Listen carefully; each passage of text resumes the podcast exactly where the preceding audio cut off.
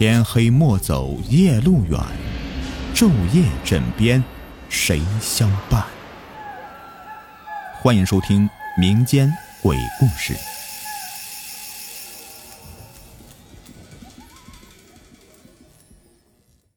怨尸杀人事件下集。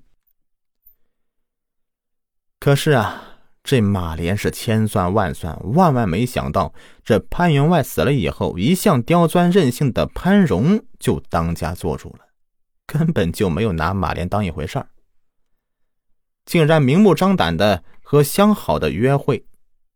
这老太太年事已高，拿她也没有办法，只好是听之任之。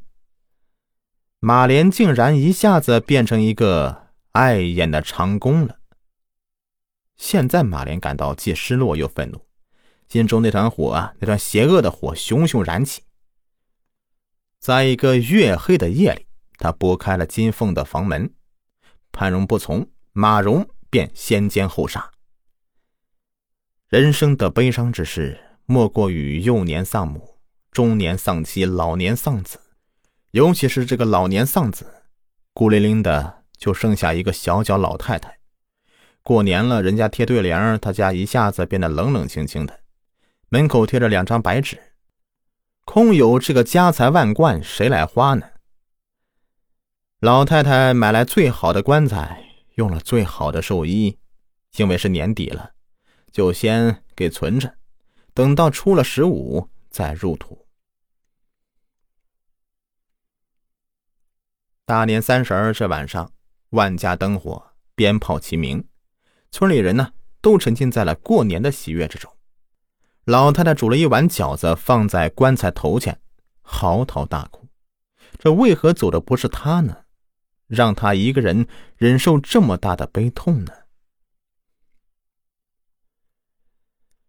夜色是那么的黑，村子里的孩子们熙熙攘攘的吵闹声。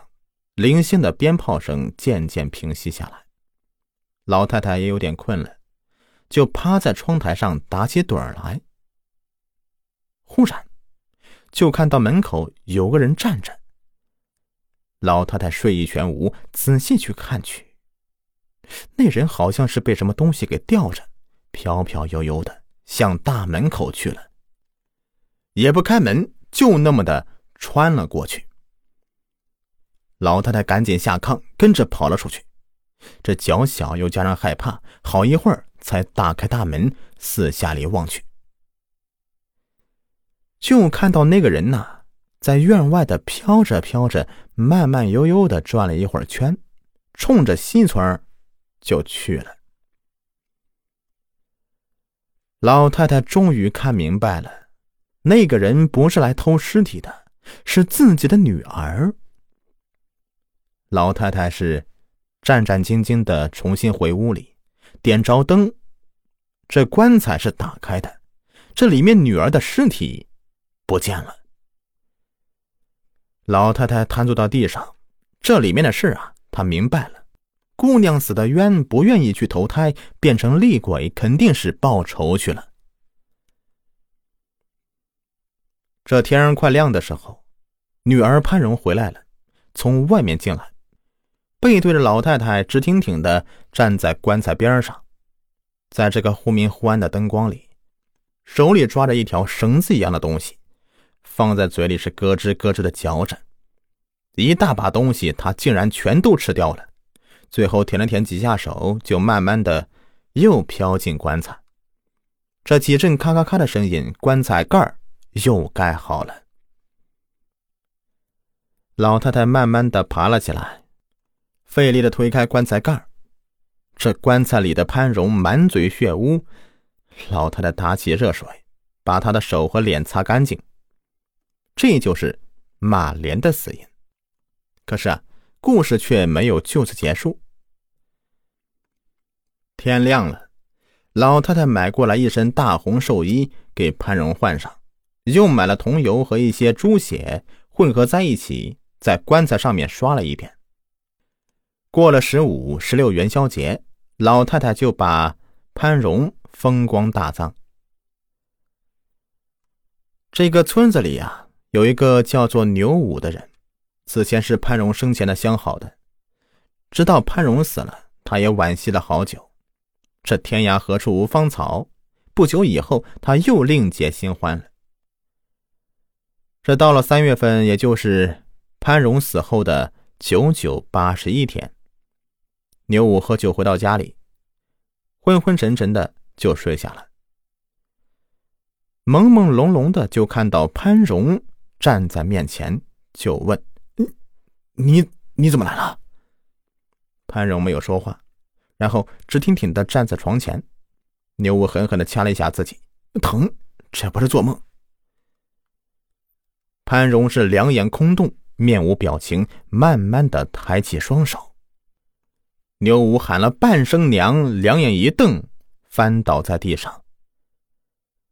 仵作来验尸，已经是第二天中午了。牛五是赤身裸体，瞪着大眼，一脸惊恐，肠子被掏走了。仵作想到了马莲，又想到潘荣，强打精神，走出来说了一句：“闹鬼了！”就惊慌失色的跑了。这消息啊，很快的就传遍了。整个村子里的人都炸了锅了。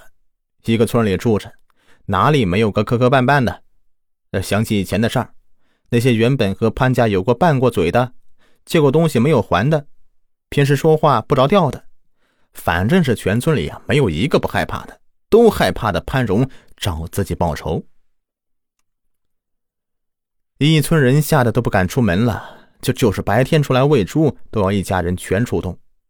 有提泔水、提面子的，有拿着棍子警戒的，有留自己家里面心里害怕出来跟着壮胆的。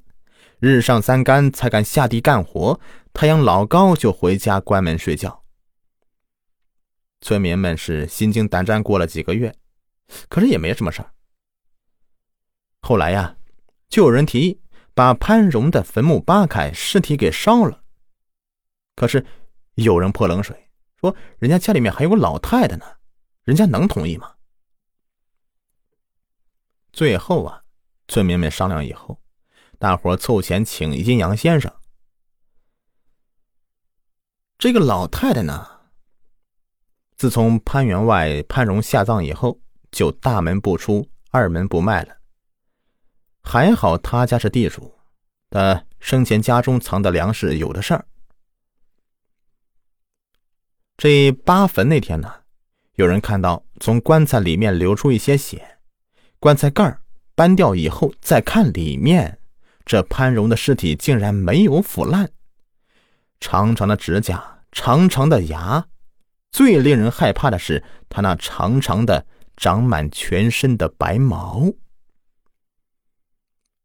更加令人奇怪的是，有块血乎乎的肉球在移动。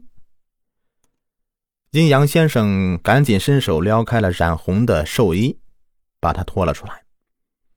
大伙凑前一看，竟然是一个孩子。此时，潘荣的母亲跑过来，抱起孩子，又是拍打，又是抠嘴。这过了好一会儿，竟然哇的一声哭出声来。原来啊，老太太自从失去亲人以后，几个月以来都是一直把自己关在家里。今天正是躺在床上迷糊的时候，梦到自己的女儿，所以就跑来坟上。那个孩子竟然是活着的。老太太看了看全身长满白毛的潘荣，随后就说了一句：“烧了吧，荣儿自己让烧的。”随后啊，就抱着孩子回家去了。随后，这熊熊的火焰。就燃起了。好了，这么一个故事就说完了，感谢你们的收听。喜欢的话，别忘了订阅、收藏和关注我。下期再见，拜拜。